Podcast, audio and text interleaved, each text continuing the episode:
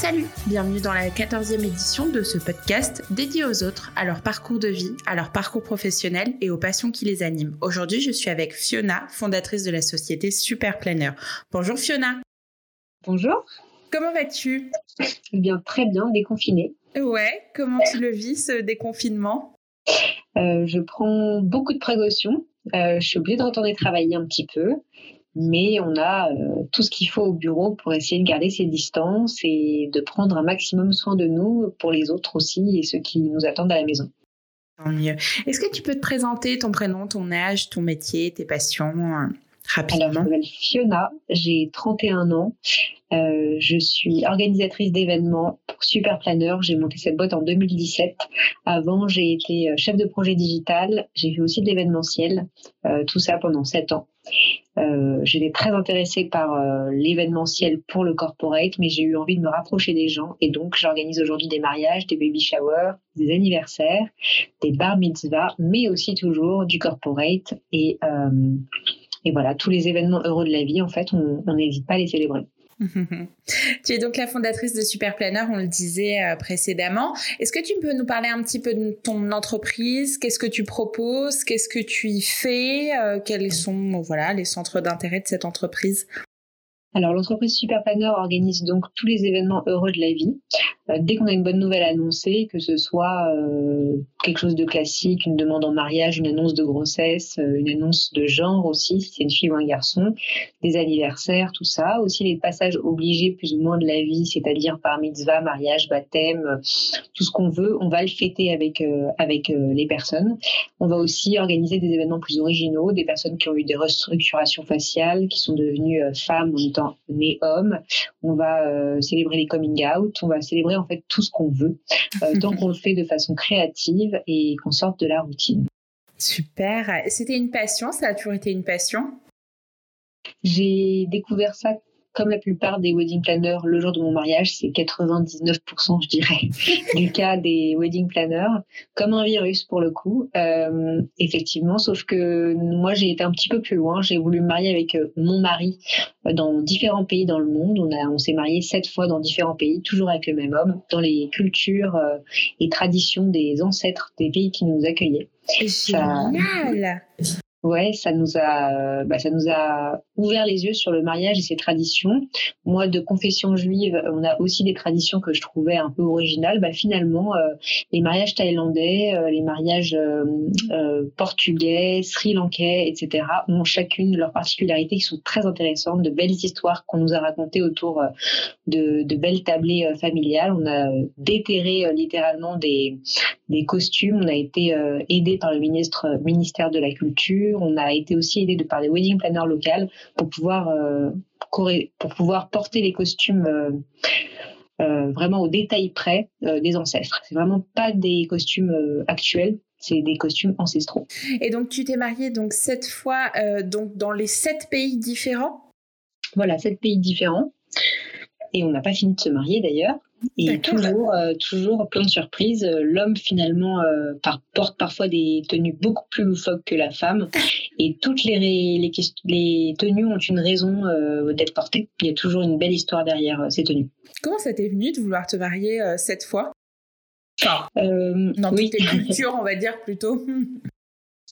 On s'est marié à Paris, comme euh, voilà, on voulait faire plaisir à, tous nos proches, que tout le monde soit là. Mais nous, notre vraie envie, c'était de partir au bout du monde avec nos meilleurs amis. Donc, on, à la fin de notre mariage, on a affrété un bus qui nous a amenés euh, à l'aéroport avec nos 15 meilleurs amis qu'on avait invités à, en Thaïlande. On s'est marié en Thaïlande, on a renouvelé nos vœux donc. Et puis, euh, lorsque la wedding planner sur place, il n'est pas encore vraiment wedding planner, nous a proposé de, de refaire tous les rites des bouddhistes et des Thaïlandais mariages thaïlandais. On l'a fait, on a trouvé ça très fun et très enrichissant. Et lorsqu'on est parti en lune de miel au Sri Lanka, euh, mon mari m'a redemandé en mariage et puis c'est devenu un petit délire entre nous. Ah, c'est sympa, c'est hyper beau comme histoire, très romantique. très romantique. c'est quoi ton parcours euh, scolaire, professionnel, un petit peu euh, Comment t'en es arrivé là?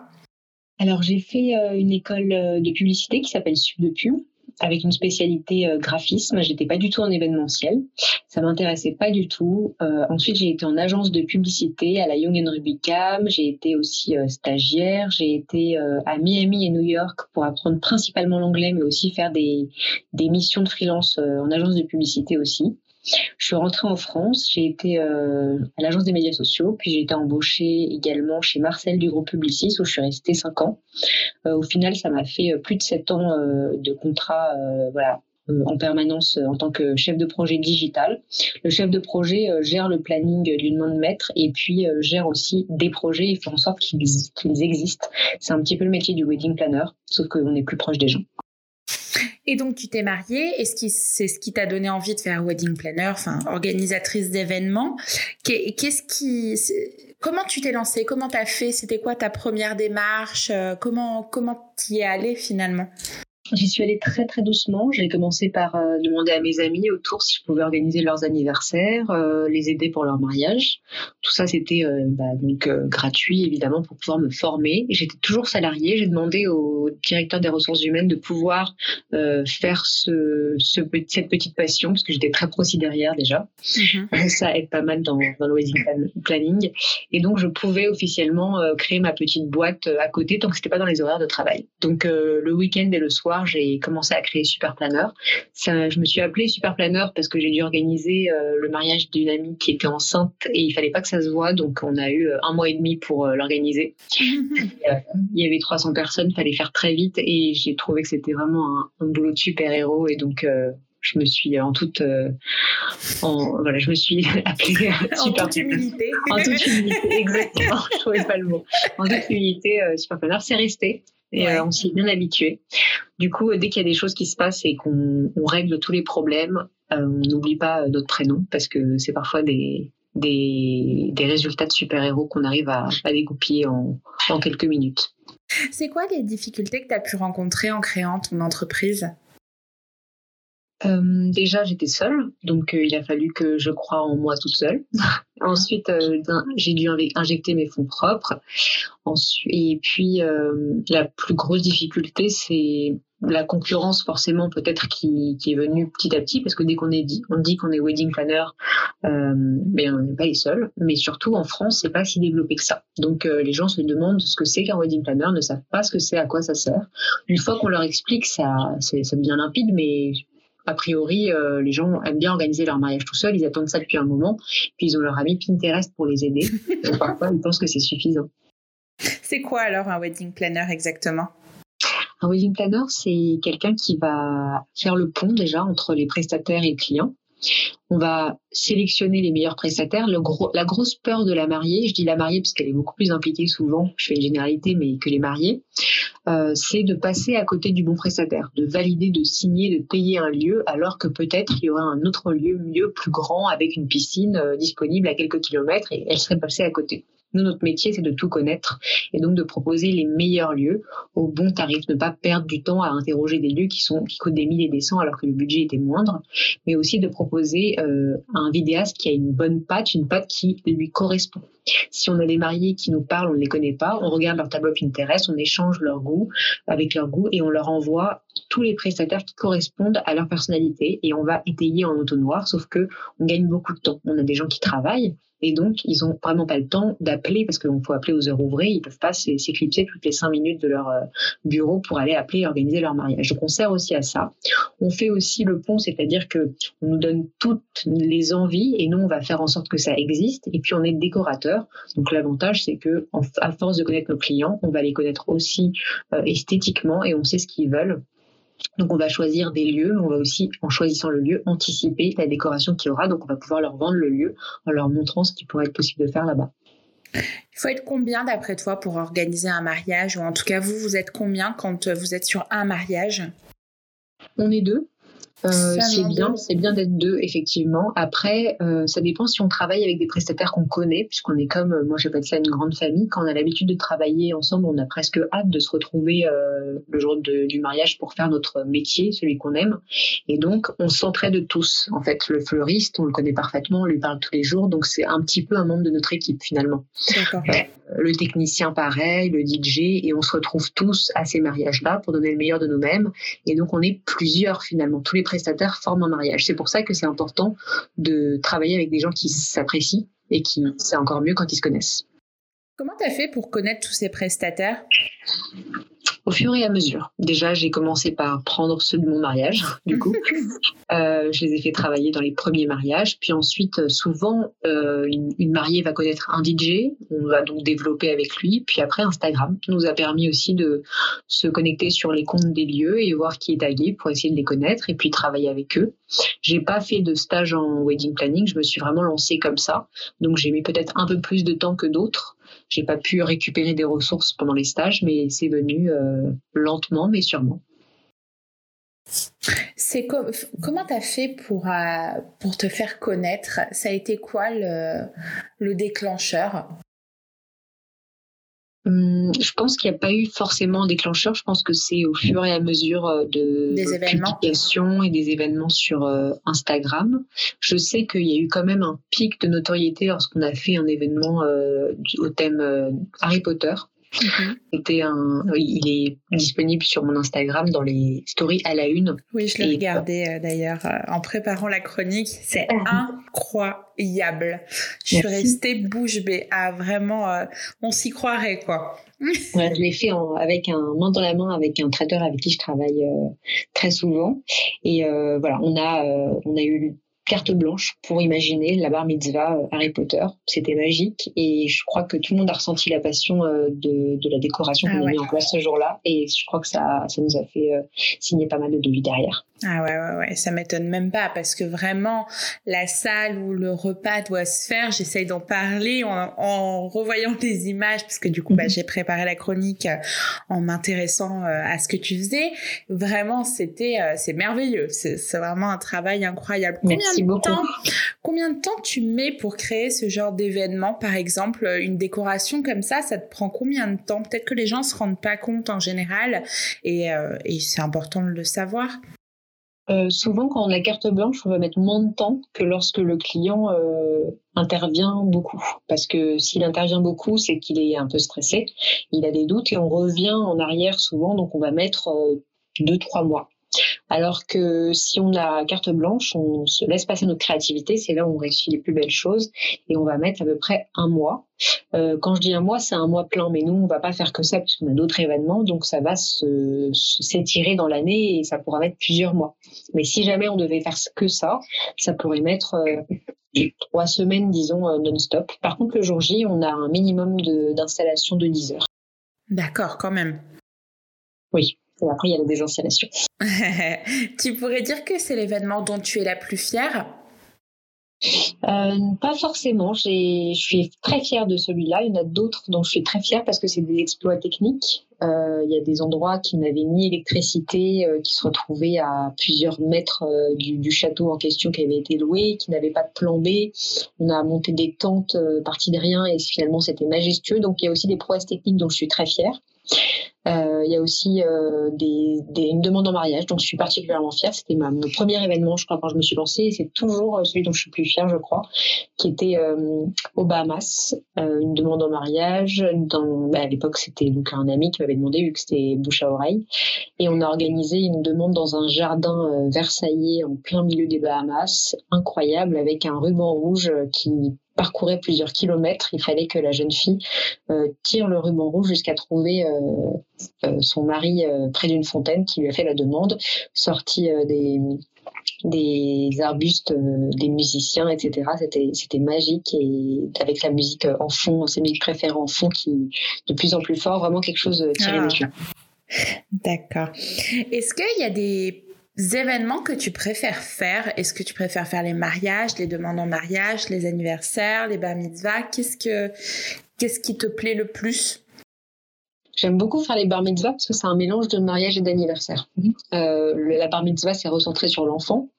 Donc on essaie de, on pousse un thème, mais c'est un grand événement. On adore les grands événements. Donc euh, les bar mitzvahs, j'aime beaucoup.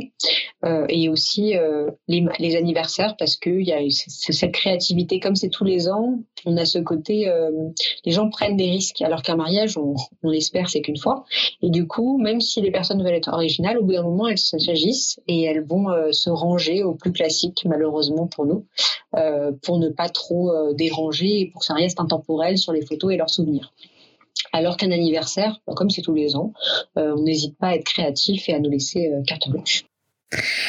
D'après, enfin, d'après tout ce que tu nous racontes, ça fait rêver les belles demandes en mariage, les bar mitzvahs incroyables, les anniversaires super. C'est quoi les points négatifs de ton métier? C'est la gestion du stress des clients. Euh, on a quelques mariés névrosés, on a eu quelques mariés névrosés. Ah. Euh, pas, c'est pas négatif, c'est juste que vraiment c'était le stress de leur vie et euh, qu'on soit là ou pas, rien n'y changeait.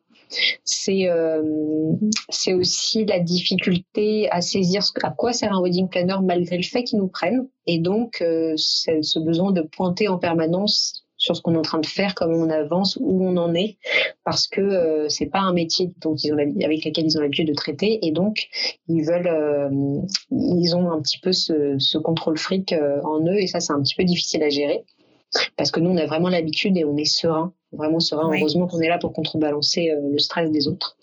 Ça c'est ce qui, ce qui est un des plus, un, un point des plus difficiles. Après, il y a sur le concret, le plus, le plus difficile, c'est quand ton événement est terminé que euh, le client euh, ne veut pas, évidemment, on peut le comprendre, faire des dépenses supplémentaires comme euh, le ménage en fin de soirée parce qu'il se dit qu'il a loué la salle et finalement ça veut le faire.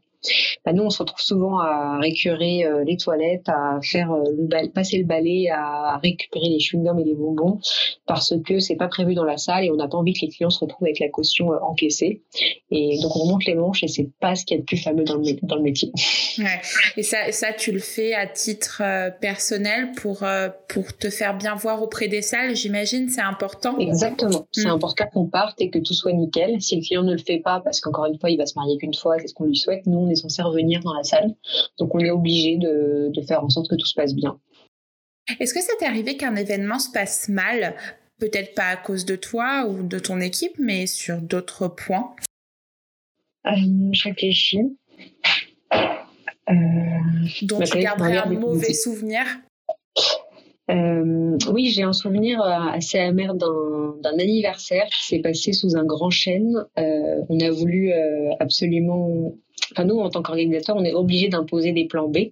Mais cette fois-ci, on n'a pas réussi à, à, à convaincre, voilà. Et donc, on, ça s'est passé sous ce grand chêne. Je comprenais très bien parce que d'ailleurs, c'était très très beau au final. Mais il y a eu un orage, du tonnerre, c'est le cas de dire, avec des pluies euh, à grandes eaux et tout le matériel technique, les photobooths, euh, le, le, van Volkswagen, enfin toutes ces choses-là qui, euh, ont pris l'eau. Il a fallu qu'on se jette sous l'arbre pour tout récupérer. On avait fait un mini cinéma d'extérieur, etc.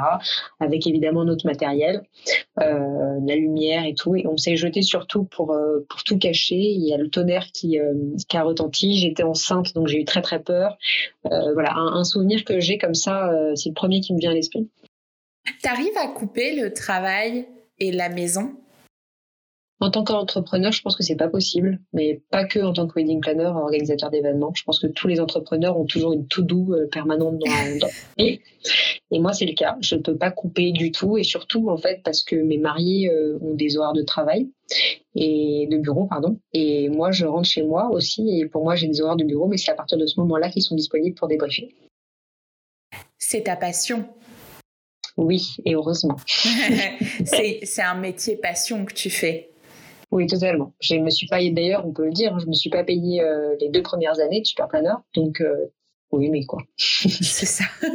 c'est quoi la qualité principale qu'il faut avoir pour faire ton métier? La rigueur. Euh, il faut pouvoir euh, gérer le stress, donc pouvoir, euh, je sais pas, prendre le temps de méditer, relativiser. Il faut, euh, il faut vraiment avoir de la rigueur et être très organisé. Si on se laisse dépasser ou qu'on procrastine, notre pire ennemi c'est la procrastination. Se retrouver à faire au lendemain, bah, le lendemain la deadline est passée, on peut passer à côté de plein de choses. Il y a un besoin spécifique de formation. Donc, toi, tu nous disais que non, tu n'avais pas fait de formation. J'imagine que tu as vu des gens passer. Est-ce que d'après toi, quand même, il y a besoin d'une formation ou est-ce que ça peut être totalement inné à quel moment on sait qu'on est fait pour ça? Euh, On le sait, ça. je pense qu'il faut faire des stages pour s'en rendre compte parce que c'est difficile. On porte beaucoup de cartons. Euh, c'est, qu'il faut avoir un dos vraiment solide. On porte énormément de choses. Euh, on porte aussi euh, les émotions des gens. Il faut, faut le tester avant de se lancer, je pense. Et moi, j'ai perdu énormément de temps dans plein de petites choses. Qui aujourd'hui, d'ailleurs, j'ai décidé de lancer des formations, la Super Planner Academy, pour former les gens au wedding planning et au party planning et les aider à gagner tout le temps que moi j'ai perdu et leur donnant mes astuces. j'ai bien conscience que je crée des mais je suis tellement passionnée que c'est pas un souci. D'ailleurs, euh, je crée des franchises en France. C'est pas vraiment des franchises, c'est un partenariat commercial avec licence de marque qui permettra aux gens d'être super planeurs en France. Donc vraiment, je voudrais les former de manière à ce que le sens de la fête se répande partout en France et surtout en ce moment. D'accord. Tu peux nous parler un peu plus de ce partenariat commercial? C'est quoi exactement? Il s'agit d'une session des licences Superplanner, donc la possibilité d'utiliser l'image de Superplanner et son nom. Euh, le partenariat commercial nous permet de... Je coupe. Et sa notoriété du coup Bien sûr, oui, oui. Euh, user de sa notoriété, donc de sa bonne image, puisqu'on est plutôt de très bonne. Tout s'est toujours bien passé, on n'a pas eu de d'expérience négative. Je touche du bois. Euh, donc euh, on, voilà, on va céder tout ça. On va aussi céder tout ce qui est prestataire, outils de travail, méthodes, contrats, devis, voilà, tout ce qu'on peut donner pour les faire gagner du temps. Nos conseils, nos avocats, on va on va les accompagner aussi en permanence. Il n'y a pas de date limite pour réussir dans leur région en notre nom et euh, leur envoyer tous les devis qu'on a, parce qu'on a beaucoup de devis qui se trouvent en France, mais malheureusement, ça coûte tellement cher euh, aux gens de nous faire déplacer avec tout le matos que parfois avoir quelqu'un sur place, ce serait pas mal. C'est une licence qu'on t'achète, en fait, c'est ça hein? Voilà, c'est une licence qui, en fait, on est obligé, éligible à cette licence à partir du moment où on fait les deux formations, donc wedding et party planning. D'accord. Et à partir de là, on a un entretien, euh, on va pouvoir euh, se tester sur le terrain. Et ensuite, euh, on signe un contrat où voilà, je, donne tout ce que j'ai cité. Et on, nous donne un, montant en euros par mois. C'est pas un pourcentage, c'est un montant. D'ailleurs, il n'y a pas de rétribution les trois premiers mois. Une Comme un loyer comme un loyer. Voilà. D'accord. Il n'y a pas de rétribution les trois premiers mois, une deuxième rétribution les trois mois suivants, mais très très faible. Et ensuite, ça reste plutôt faible parce qu'on a bien conscience, on a pris nos chiffres en fait de nos débuts, nos bilans. On les a d'ailleurs partagés dans la brouille. D'accord. Euh, pour expliquer comment nous on a évolué. Au top. Est-ce que tu as des projets concernant ta boîte, des perspectives d'évolution, euh, faire euh, des choses, d'autres choses? Qu'est-ce que qu'est-ce que tu, bah, aimerais faire? Tu me parles. idéalement, j'aimerais faire des événements de plus de 10 personnes. je, sais que maintenant on peut être à plus de 10 chez soi. C'est ça. été annoncé, mais après, je ne sais pas. On peut être plus de 10 chez soi, je ça savais pas. Ça a été annoncé, oui. Ça, oui. Bah voilà, donc à euh, la maison, tu peux inviter plus de 10 personnes. Je savais pas. Donc, euh, l'objectif, c'est qu'on puisse être tous en sécurité, mais ensemble. Notre vie, c'est le rassemblement. Donc, clairement, nous, en ce moment, c'est compliqué. Et donc, c'est mon objectif à court terme. Je revois les choses à la baisse parce que même si j'avais envie de. Voilà, mon objectif principal, c'est les franchises, enfin, les, les licences super planeurs en France, pour te répondre généralement. C'est la formation aussi. Mais euh, à plus court terme, j'aimerais qu'on reprenne tout simplement les événements et en bonne santé. Ben écoute, c'est tout ce que je te souhaite. Merci beaucoup, Fiona. On va arriver à la fin de l'interview. Merci et chaque invité me donne son Instagram préféré. Et quel est le tien? Mon Instagram préféré. Euh, tiens, je me suis jamais posé cette question. Celui qui te rend heureuse quand tu le vois. Alors, euh, ou qui t'inspire. Celui qui m'inspire, ça va être celui de Jordan Fairley, euh, qui a créé il y a quelques années Oh Happy Day. Euh, c'est donc l'Instagram de Oh Happy Day. Je me reconnais énormément dans leur couleur et leur façon de parler. Et, euh, et une autre fille qui s'appelle Epi Chevaille, qui est une partie planeur, partie décoratrice en fait, qui est russe, je crois, et qui fait des choses sensationnelles. Je vous conseille d'aller voir. On ira voir ça. Merci beaucoup. Je vais te laisser clôturer avec tes réseaux sociaux de façon à ce qu'on puisse aller te suivre. Super, bah vous pouvez me suivre sur Super Planner, c'est principalement là qu'on prend parole. Euh, on a beaucoup de stories à la une qu'il faut regarder pour revivre les événements. On essaie de, vous embarquer avec nous un maximum. Et puis, euh, on n'utilise pas trop le Facebook, donc je vais m'en tenir au, Instagram. Au Instagram. Et eh ben c'est parfait. Merci encore Fiona d'avoir accepté mon invitation. Merci à toi. Et plaisir. bisous bisous. À bientôt.